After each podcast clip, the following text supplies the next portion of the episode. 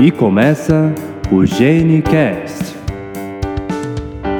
Olá, queridos ouvintes do GeneCast, o seu podcast para falar sobre genética e o seu podcast para falar sobre saúde. Aqui quem fala é Rodrigo Foque, médico geneticista de São Paulo. Aqui é a Renan Maia, médica geneticista na Paraíba. Aqui é Joselito Sobreira, médico geneticista em São Paulo. Pessoal, hoje nós estamos aqui para conversar sobre algo que, sem dúvida nenhuma, transcorreu, percorreu durante nosso período é, de adolescência, de infância barra adolescência, e que talvez tenha sido uma semente para nos levar aonde estamos hoje como profissionais geneticistas, mas também como sociedade. Nós vamos falar sobre o projeto Genoma Humano e o sequenciamento completo do genoma a versão agora de 2022. Eu pensei que tem pessoas que estão escutando esse podcast, Rodrigo, que nem eram nascidos nessa época. Imagina só. Então, eu acho que é legal da gente puxar um pouquinho do histórico, né? E, e assim, até o histórico pessoal. Eu, eu, lembro, eu acho que a primeira vez que eu escutei falando sobre o projeto Genoma foi, eu acho que por volta dos anos 2000, que foi quando saiu a primeira versão, né? O draft. Antes, talvez alguma coisa que comentavam, o projeto Genoma está ocorrendo, tal, não sei o que. Mas eu lembro bem dessa época dos anos 2000, assim, do, do Jornal Nacional anunciando o que estava sendo falado é, e como aquilo era uma coisa interessante, revolucionária. Isso foi uma coisa que me marcou bastante na época, eu lembro bem. Pois é, meu pai assina Veja até hoje, e eu lembro muito das capas da revista que chegavam na minha casa, e eu já gostava de genética na época, né? E eu ficava olhando bem maravilhada, assim. Foi uma notícia que realmente revolucionou o mundo. Mas será que todo mundo entende quanto que foi importante isso? Vamos entender um pouquinho, vamos retornar um pouquinho para aquela época. E a primeira coisa que a gente precisa entender é quando a gente fala, né, o sequenciamento do genoma ali em 2000 e depois em 2003, que foi quando anunciaram pela primeira vez, né, ali, né, que completaram o que era a ideia do projeto Genoma, mas isso começou muito antes, né? A história do projeto Genoma, ele remete a uma pessoa que a gente já ouviu falar em algum outro momento, que é o Dr. Watson que ele tinha essa, essa pretensão de fazer o sequenciamento completo do, do genoma. Né? E aí, em 1985, uh, se começou discussões uh, entre grupos de pesquisadores sobre como realizar o sequenciamento.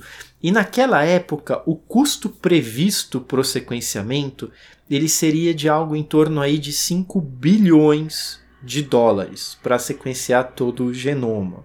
Isso foi em 1985, mas a, a ideia era que nesses cinco primeiros anos, na verdade, se fizesse uma análise de como que ia ser realizado de fato o projeto Genoma Humano, que ele começou, o sequenciamento do genoma humano começou de fato em 1990.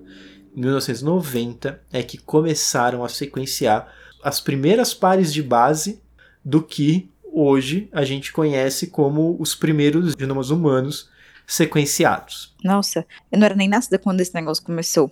E é engraçado em relação à questão do sequenciamento do genoma, porque a gente fica falando de sequenciar genoma, mas a técnica inicial era uma técnica dos anos 70, então que a gente olhava base por base. Então imagina aí a gente sequenciar todo o nosso DNA, que tem é, vários pares de bases, olhando um par por par, base por base, até chegar ao sequenciamento completo do genoma humano. Pois é, é, eu acho que um dos maiores benefícios que a gente teve com o projeto Genoma Humano foi exatamente a gente perceber que a gente precisava de técnicas que fossem realmente mais rápidas para poder a gente analisar, né? Já que a gente já sabia naquela altura que a gente tinha várias doenças que estavam associadas com alterações na sequência do nosso DNA, imagina o que seria levar anos a gente, até a gente chegar a um diagnóstico. Né? Hoje em dia a gente consegue chegar num resultado de exame em minutos, graças também a, a esse pontapé que o projeto Genoma Humana deu para que a gente desenvolvesse tecnologias que fossem cada vez mais rápidas.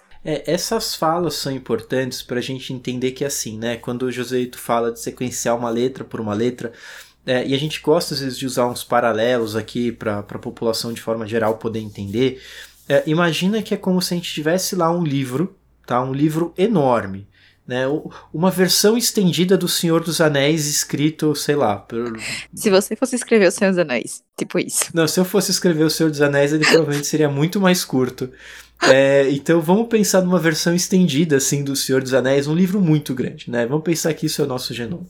O que o Joselito está falando, né, de, de técnicas de ler letra por letra, é, quando a gente vai ler um texto, né, é, a gente lê numa certa velocidade. Tem pessoas que conseguem ler mais rápido e pessoas que conseguem ler mais lento, né, que, que acabam lendo mais lento.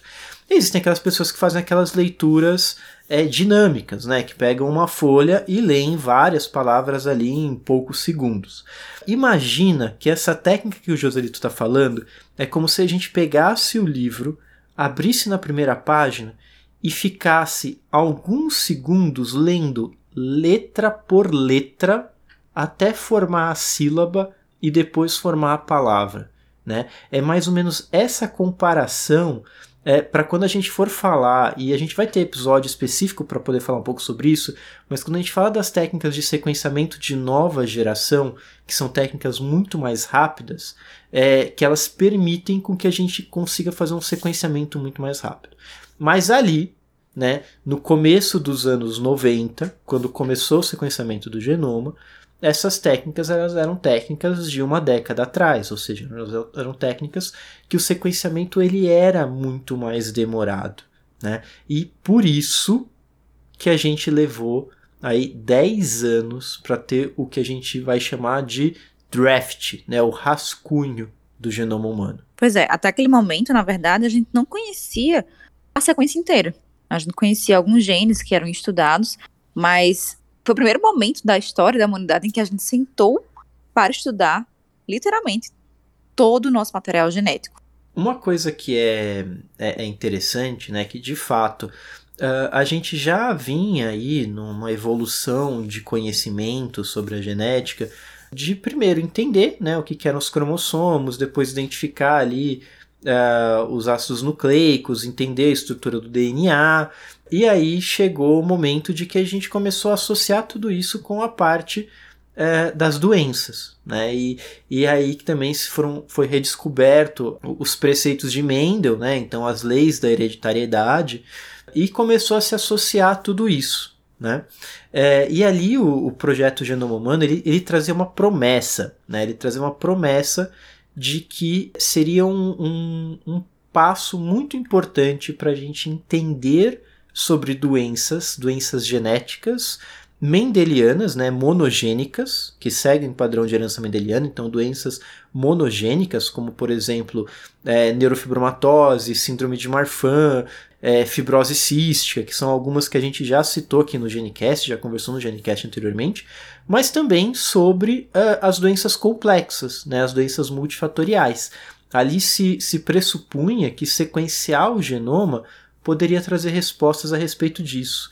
E ainda trazer direcionamento sobre a gente falar sobre tratamentos específicos. Então, para poder a gente conhecer sobre as doenças, a gente precisa primeiro saber o que as causa, né? E muito que o projeto ele também proporcionou foi conhecer sobre as sequências. Quantos genes já foram descritos depois é, desse projeto Genoma Humano? Né? E mesmo para as doenças multifatoriais, que envolvem vários genes, a gente também não tinha como saber, porque a gente não tinha parâmetro do que era uma sequência de referência, ou do que, que era uma sequência que estaria normal, digamos assim, né? Porque até aquele momento, o nosso material genético, apesar de a gente conhecer muitas bases da teoria, era exatamente um livro que ainda não tinha sido lido. Então a gente sabia que ele existia, sabia mais ou menos como ele, funcionava, como é que era estruturado, mas a gente não sabia exatamente qual que era, era o seu conteúdo. Né? Isso tudo se aprimorou a partir dali. Só que será que foi tudo mesmo? Então, e juntando um pouquinho esse pensamento de Rodrigo e de Rayana, é exatamente essa questão. Tem tudo sequenciado, a gente tem uma referência agora com que a gente vai comparar, mas o que é importante desse genoma para eu olhar, para eu conseguir determinar que aquela alteração realmente causa uma doença? Onde é que eu vou olhar primeiro? O que é que eu tenho que analisar primeiro? Então, acho que, apesar de ter sequenciado o genoma, ainda tinha muitas dúvidas para para a gente começar para esse, esse sequenciamento ter a utilidade clínica no dia a dia da gente. Lá em 1985, né, aquele grupo que começou a conversar sobre sequenciar, como sequenciar, se valia a pena sequenciar, se valia a pena investir né, 5 bilhões de dólares ali uh, no, no, sequenciamento do genoma, existiam muitas pessoas que, que traziam esse ponto de vista, que falavam né, exatamente isso. Uh, às vezes a gente vai ter um, um custo muito elevado para algo que não vai trazer uma resposta para muitas das perguntas que a gente está fazendo. Né? Isso era uma crítica de algumas pessoas ali. Né? Como, como, como sempre na ciência, a ciência não é feita de pessoas que sempre olham para a mesma direção. Né? Existem sempre aqueles que questionam a, a, aquelas decisões, aqueles posicionamentos, e quando esse questionamento é saudável, né, isso geralmente faz com que a, aquele objetivo né, cresça de uma forma saudável também e de uma forma mais adequada.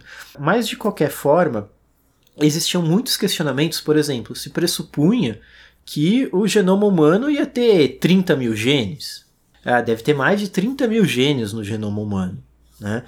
Ainda mais quando comparado a genomas de estruturas muito mais simples, teoricamente, né? como por exemplo a estrutura do milho, é, se pensava assim: ah, nosso genoma é muito maior. E aí, quando eles terminaram o primeiro draft, começaram a falar: bom, a gente tem aí no máximo uns 20, uns 20 a 25 mil genes. Né? É isso que compõe o nosso genoma. Então já se começou a, opa, peraí, então não era daquela forma como a gente estava pensando, né? É, e, e, eu acho que uma coisa que é interessante da gente falar, o genoma ele começou a ser sequenciado, então de fato em 1990, né? Esse, esse rascunho, esse draft, ele foi entregue nos anos 2000 e existiu meio que um processo de vamos acelerar para entregar isso daqui porque começou a ter uma concorrência em relação ao sequenciamento completo do genoma. Então, por conta dessa questão, vários outros laboratórios começaram a, nos Estados Unidos, começaram a sequenciar partes do genoma da gente. Então, cada um era meio que responsável por sequenciar algum grupo de cromossomos. É, lembrando que, como o Rodrigo falou, era como se uma criança que acabasse de aprender a ler tivesse que ler uma barça, uma, um livro enorme. Então, assim, era mais lentificado por essa situação. E, é, se eu não me engano, a concorrência vinha da Europa, né? Então... É, existiam grupos aí que estavam fazendo sequenciamento, mas teve um que se destacou porque o projeto em si ele estava sendo financiado pelo governo americano, né? O, só que aí teve, parece que algum um dos pesquisadores do, do projeto. O próprio genoma. O próprio genoma. Que ele decidiu sequenciar o próprio genoma. Ele abriu uma concorrência. E com uma técnica já um pouquinho mais avançada em relação ao sequenciamento, então a princípio ele ia conseguir sequenciar um genoma antes do que estava sendo financiado pelo governo americano. E aí, o que, que os Estados Unidos fez, né? Opa, peraí. aí em vez da gente entrar numa disputa aqui de quem que vai sequenciar mais rápido, até porque eles perceberam que muito provavelmente eles iam perder isso, eles resolveram divulgar em conjunto o sequenciamento completo do genoma. E por isso que foi feito nos anos 2000 a divulgação do, do que seria esse, esse rascunho, essa primeira versão do sequenciamento completo do genoma humano. Né? Existiu aí uma, uma competição que acabou levando a essa aceleração. Era um prazo de 15 anos para ser entregue, começando em 1990, então a previsão máxima era, era 2005, e ali no, em 2000 eles entregaram essa, essa versão rascunho. Ainda existiam algumas coisas a ser melhor elaboradas nessa versão, e que posteriormente foi concluído né, o projeto genoma humano ali, da, a, aquele conceito, aquele projeto genoma humano, aquela parte do projeto, ele foi definitivamente concluído em 2003, dois anos antes do que o que era o previsto originalmente. Só que ele foi concluído sequenciando 92% do genoma completo, ou seja, ainda existia um buraco aí que não tinha sido sequenciado. Esse, esse buraco que ficou, uh, ele ficou porque eram regiões né, uh, difíceis de serem sequenciadas.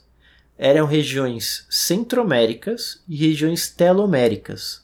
Vamos lembrar o que é um centrômero e um telômero? Então, pessoal, como o Rodrigo falou, o centrômero e o telômero são regiões do no, dos nossos cromossomos que estão localizadas, o telômero na parte final do, do nosso cromossomo e o centrômero é, a região central, como o próprio nome fala, do nosso DNA, onde está ali a junção entre o braço longo e o braço curto do nosso cromossomo, tá certo? Então, essas regiões, boa parte das vezes, são compostas por regiões de repetição, tá? De bases do nucleotídeos, e às vezes são regiões mais de difícil é, sequenciamento. Por conta dessa situação, é, foi as últimas regiões a serem sequenciadas agora no projeto de genoma. Eu, eu vou tomar uma licença para fazer uma comparação que o Salmo fez recentemente, né, o Dr. Salmo Haskin, que já teve aqui com a gente no Genicast também anteriormente, mas ele falou que assim, né, e eu acho que é a melhor forma da gente entender, essas regiões centroméricas e teloméricas, é, vamos imaginar que a gente está montando um quebra-cabeça, tá? E é um quebra-cabeça enorme, né? A gente está falando aí de um quebra-cabeça de 6 bilhões de peças, tá? É, é um quebra-cabeça enorme.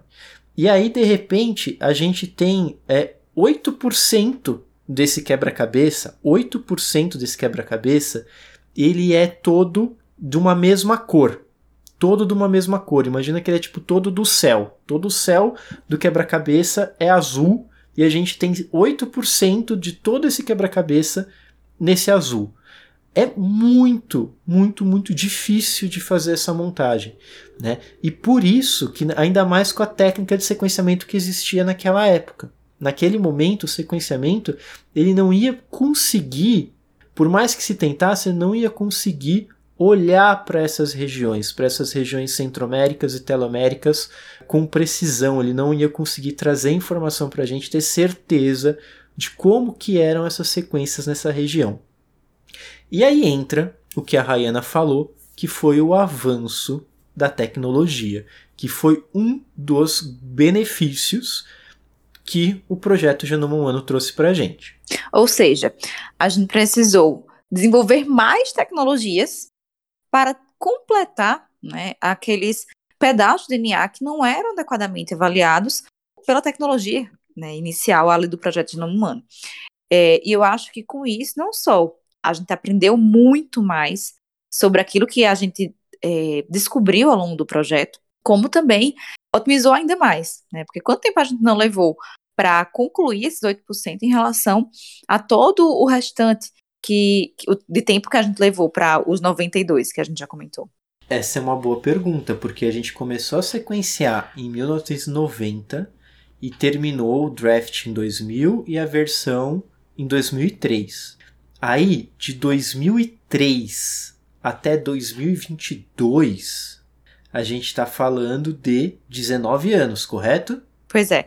O cromossomo X, por exemplo, ele foi concluído ano passado né? Ainda ficaram outras regiões faltantes até completar esse ano. Então, aos pouquinhos que a gente foi realmente sequenciando daí essas lacunas. Só que esse tempo todo, 2003 até agora, não quer dizer que a gente teve o tempo todo trabalhando só nessas lacunas, né? Como a gente já comentou, foram as tecnologias que foram se desenvolvendo exatamente para poder re, é, para resolver né, esses enigmas que faltaram. Uma coisa interessante também é que assim o sequenciamento completo do genoma nesse momento, ele só foi possível porque, na verdade, ele não foi o sequenciamento de uma pessoa. Ele foi o sequenciamento de uma mola idatiforme. O genoma presente numa mola idatiforme. Uma mola idatiforme é, é um conglomerado de células formado quando ocorre a fecundação de dois espermatozoides, tá? Cada um carregando ali metade, né, do material genético, então duas cópias, elas fecundam um óvulo que não tem nenhuma cópia. Né? Ou seja, acontece de fato um, um erro aqui, né? um erro pelo óvulo não ter nenhuma cópia e por ele ter sido fecundado por dois espermatozoides. Então, a gente vai ter, a princípio, o mesmo componente genético duplicado dentro desse óvulo com esse espermatozoide. E aí, por conta disso, a gente tem ali material proveniente de um único progenitor. E isso facilitou realizar esse sequenciamento. Porque aí o que a gente vai ter ali de componente, né, de, de, de cópias, vão ser cópias iguais. E aí isso facilita uh, a questão do sequenciamento. Por isso que a Rayana falou, o primeiro genoma completo foi um genoma XX. O que, que isso quer dizer? Que ainda existem regiões desconhecidas no cromossomo Y, que provavelmente vão ter ainda que passar por algumas, uh, alguns novos sequenciamentos para a gente ter uma versão completa do sequenciamento do cromossomo Y e aí sim, de fato, ter 100% do genoma, tanto masculino como feminino, sequenciado. Eu não sei se quem está ouvindo aqui a gente tem noção da importância que é a gente conhecer essa sequência. A gente fala muito, por exemplo, sobre as síndromes genéticas, que a gente só suspeita daquilo que a gente conhece. E também muito se aplica com relação à sequência do material genético. Muitas vezes a gente só tem condições de identificar uma condição genética quando a gente sabe qual que é a função daquele gene, qual que é a sequência daquele gene, qual que é a sequência correta. Então, regiões que até então a gente não conhecia, que a gente não conseguia sequenciar, muitas vezes a gente não conseguia atribuir para uma causa de uma determinada alteração genética que estava ali sendo estudada, né? Então, à medida que a gente ganha conhecimento dessa parte tão técnica, a gente também ganha muito por tabela, né, do ponto de vista clínico, para diagnóstico dos pacientes. É, então, é um, um projeto que traz muito conhecimento científico, mas me agrega muito, no final das contas, para os pacientes, para as famílias, quando a gente está investigando, né? Com certeza. E é interessante falar que quando a gente fala de. Ah, sequenciou todo o genoma, não eram cerca de 30 mil genes, a gente tem cerca de 20 mil genes aí no, no genoma da gente. E agora a gente já sabe para que serve todos os genes e a gente já sabe quais genes estão associados a doenças ou não. Então, quando a gente vai falar um pouquinho sobre isso, a gente vê que atualmente a gente só tem em torno de 4.500 genes associados a alguma condição genética. Então, a gente tem uma gama de genes ainda a ser associado a outras é, doenças aí que a gente ainda não, não conseguiu definir a base molecular, nada relacionado a isso. Então, assim, pois é. apesar de ser um grande avanço, a gente ainda tem muito a caminhar, muita coisa a descobrir ainda em relação a para que serve todos esses nossos genes. É muito cão sem dono, né? É muito gente que a gente não tem doença ainda que a gente consegue atribuir. Mas se a gente não consegue definir esse gene, dificulta muito mais para poder a gente estudar qual que é o papel dele e de, depois, entendendo esse papel, se pode estar associado a algum processo patológico, alguma síndrome, alguma condição genética, né?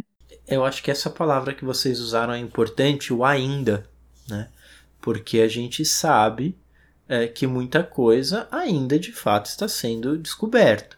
Quer dizer, agora a gente conhece ali qual que são as letrinhas, a gente conhece direitinho quantos genes a gente tem, a gente conhece direitinho qual que é né, uma, uma sequência referência para o genoma.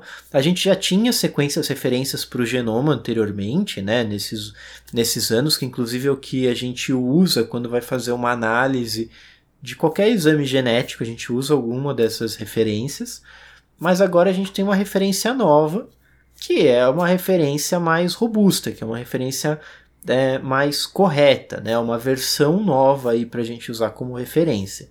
Mas isso não quer dizer que a gente sabe da aplicação ou uh, de como que uh, esses genes ainda interferem completamente na, na, na, nossa formação e no nosso funcionamento, né? É, que é exatamente isso, muitas doenças e muitas coisas que ainda não tem gene conhecido, né, não tem base molecular conhecida, não necessariamente uma alteração num gene, mas que tem ali alguma, alguma alteração de alguma forma, né? É, e que ainda estão sendo estudados. Por isso que eu acho importante toda vez que um paciente chega e aí ele vem triste porque fez o secamento do exoma e aí não mostrou nada que justificasse o clínico do paciente, do familiar que a gente acompanha, eu sempre gosto de frisar que ainda não conseguimos descobrir a base molecular, mas não quer dizer que esse seu exame não tenha um significado clínico lá na frente. Então é sempre importante a gente falar isso para o paciente da gente, que apesar de, nesse momento, não ter tido resultado, futuramente a gente pode reinterpretar aquele exame e aí sim a gente chegar a um, a um resultado final que justifique o tenha a resposta para o paciente. Então, diferentemente de, de outros exames que a gente faz na, na medicina, quando a gente já tem o nosso DNA sequenciado, a gente tem como guardá-lo e ficar reanalisando de tempos em tempos, porque isso sim pode trazer uma resposta para o paciente. Isso é uma coisa importante, Joselito, e sem dúvida nenhuma, né? Quando a gente transfere isso que a gente está falando um pouco para a clínica, né? Para uma realidade mais prática, primeira coisa que a gente precisa falar. Uh, esse sequenciamento que a gente estava falando, né, de ler letra por letra, ele é um tipo de sequenciamento que ele ainda existe. E a gente vai falar especificamente um cast mais sobre sequenciamento, sobre sequência nova geração e tudo mais, mas só para vocês entenderem, ele, ele é utilizado para algumas situações ainda, né? Então, por exemplo, se eu tenho ali uma suspeita clínica de uma síndrome específica, né, de uma doença genética específica, que eu sei exatamente qual que é o gene que está associado àquela síndrome. Ele é um gene pequeno, né? É, eu posso fazer um sequenciamento é, de gerações mais antigas, né? um sequenciamento de Sanger, por exemplo, que vai me sequenciar e fazer exatamente isso que você falou, ler letra por letra, né? para a gente ter esse sequenciamento completo. Mas hoje em dia, o que a gente tem realizado na prática clínica, né, e, e, que avançou muito na última década, é a questão do sequenciamento de nova geração e que ele facilitou muito esse processo, certo? Certeza. A gente conseguiu sequenciar vários genomas, como a Rayane já falou aqui, a gente consegue hoje em dia sequenciar um genoma em duas horas, duas, três horas, tá certo? Porque, como a própria técnica fala, é um sequenciamento massivo em paralelo. Então, você consegue sequenciar várias regiões do genoma, replicando aquelas mesmas regiões várias vezes, e aí você consegue ter a amplificação desse resultado muito maior.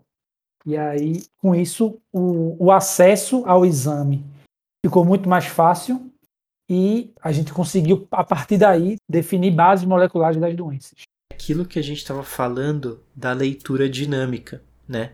Enquanto o Sanger ele vai ler ali letra por letra para formar uma sílaba, para formar uma palavra, o sequenciamento de nova geração é como se ele pegasse aquela versão estendida do Senhor dos Anéis, né? tirasse ali e ele fizesse uma leitura dinâmica, ele fosse simplesmente folheando as páginas e lendo ao mesmo tempo, fazendo uma leitura muito mais rápida, que permite com que o sequenciamento seja muito mais rápido.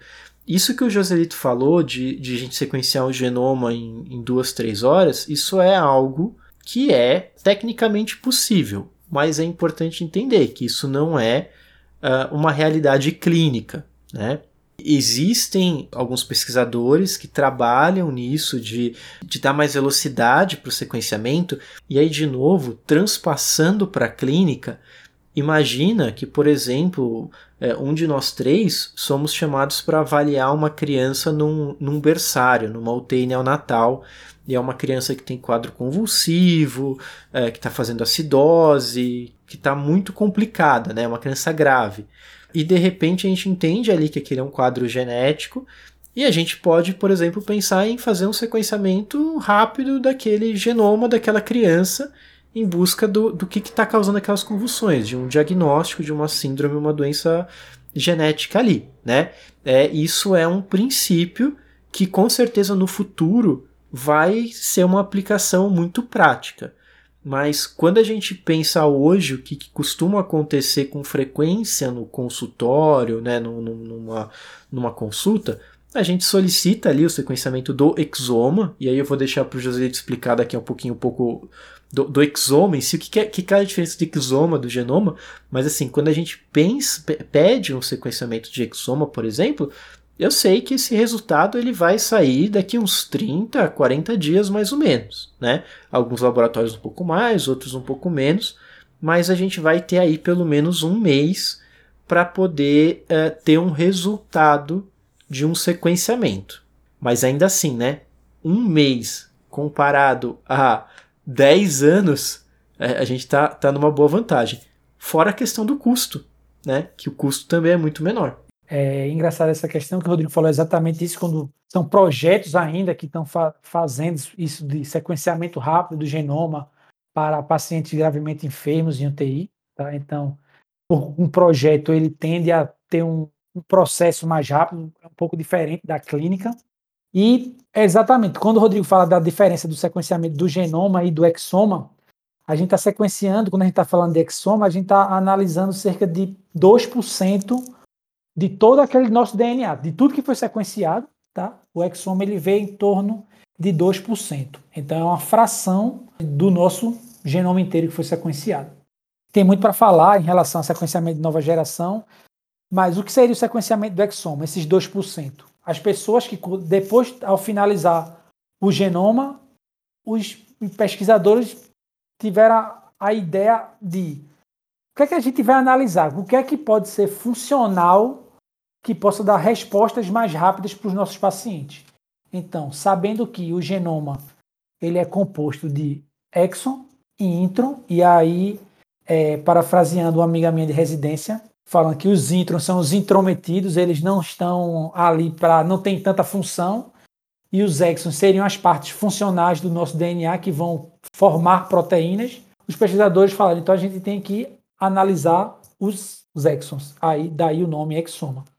Então, o exoma é a análise do exon e uma parte bem menor. Então, por conta disso, a gente começou a, a fazer esse tipo de, de análise e chegou-se a uma conclusão assim, importante, porque a partir daí é que a gente conseguiu dar respostas às muitas condições que ainda estavam com interrogação. É uma análise otimizada, né? é uma análise que está direcionada para onde se encontra a maioria das causas das doenças. Talvez, eu acho que a gente caminhe em algum momento para uma investigação mais ampla, né? É, mas isso eu acho que reflete muito o que a gente comentou agora, é o conhecimento que a gente tem hoje, né?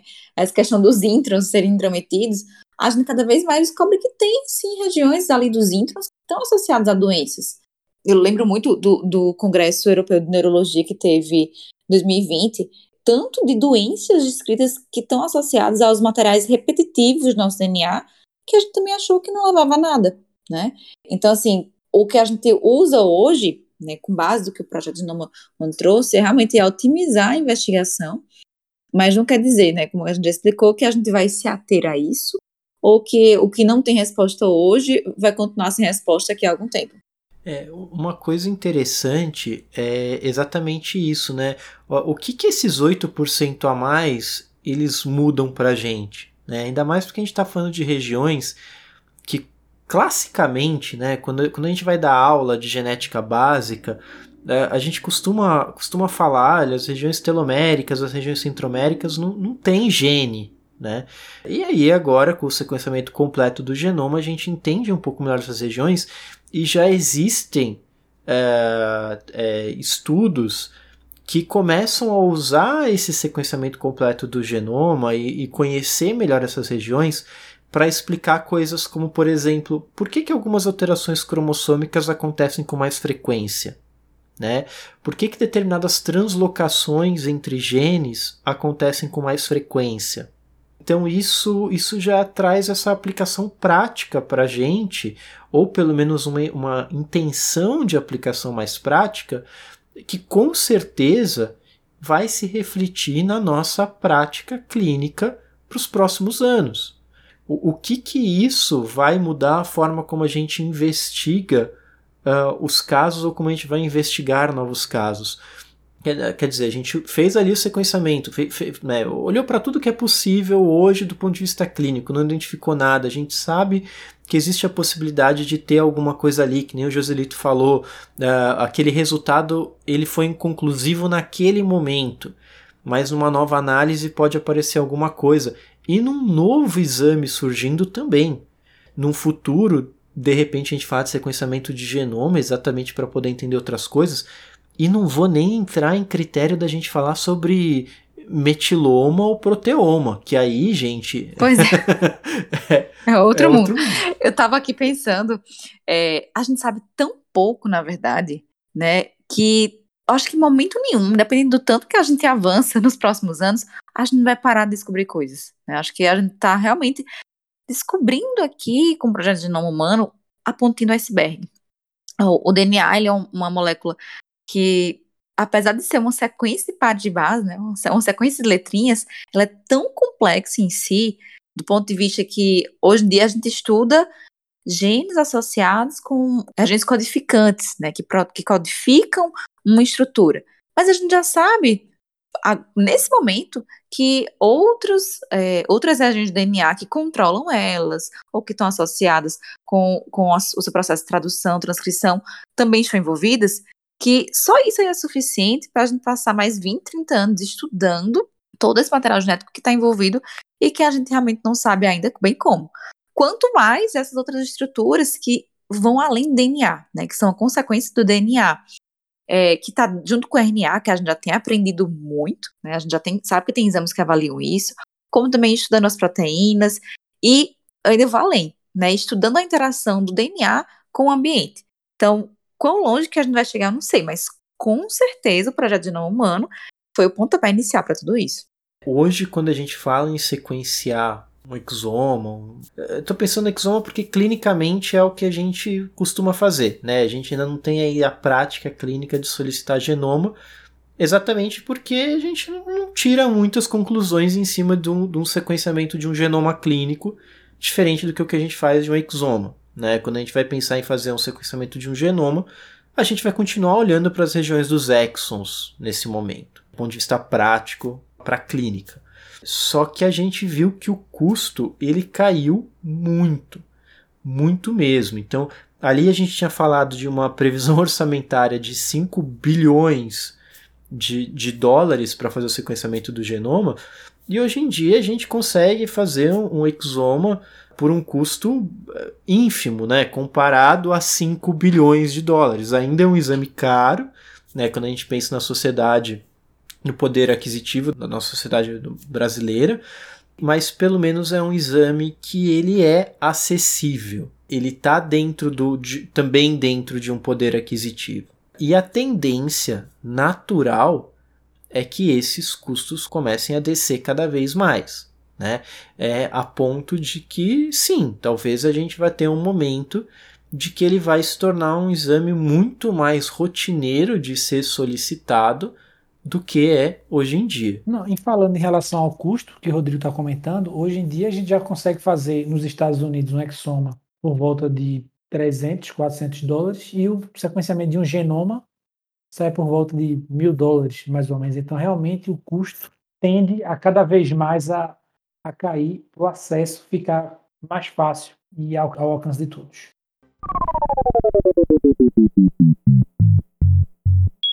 Pessoal, eu fico muito feliz da gente estar aqui conversando sobre o, o projeto Genoma Humano, porque realmente, para mim, eu acho que, que aquilo ali, aquele, aquele Rodrigo né, dos anos 2000 que assistia no Jornal Nacional falando sobre o genoma humano, ia na banca de jornal, pegar as revistas que falavam sobre. Eu, eu, eu lembro que eu, até um tempo atrás eu tinha recorte de jornal em casa sobre, o projeto Genoma Humano.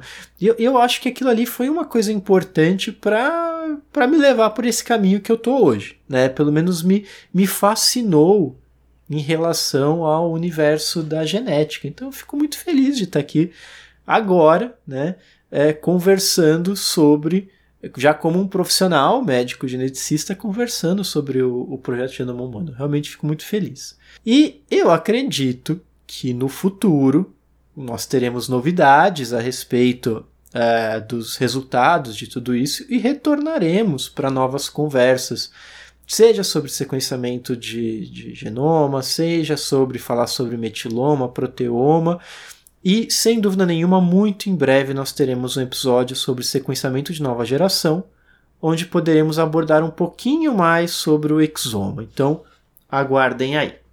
Para quem está nos escutando, gostou desse bate-papo, gostou de outros bate-papos do Genicast, lembre-se de nos seguir nas redes sociais, procurando por arroba Genicast Podcast em qualquer rede social.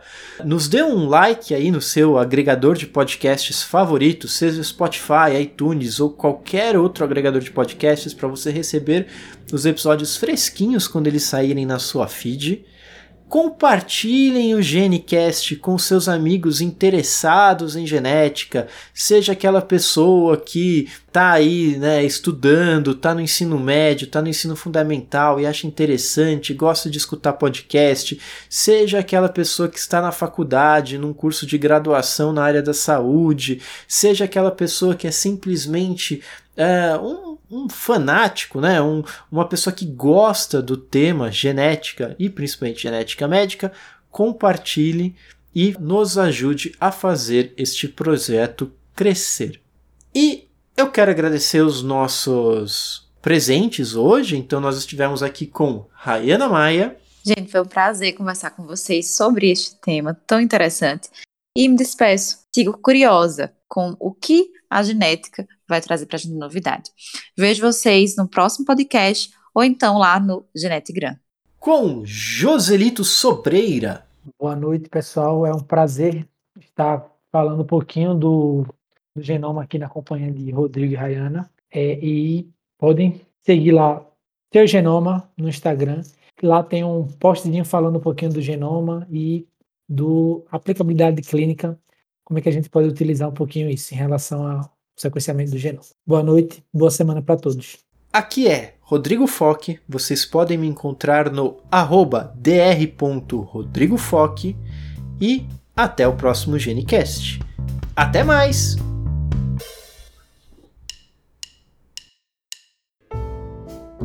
O GeneCast tem apoio da Sociedade Brasileira de Genética Médica e Genômica, a SBGN. Conheça mais no site www.sbgm.org.br. Participaram desse episódio Rodrigo Foque, médico geneticista de São Paulo, Rayana Maia, médica geneticista de Campina Grande, Paraíba e Joselito Sobreira, médico geneticista de São Paulo. A edição de áudio é de Priscila Yamamoto. Se você ainda não segue o Genicast em nenhum aplicativo, faz isso agora para não perder nenhum episódio. Até a próxima!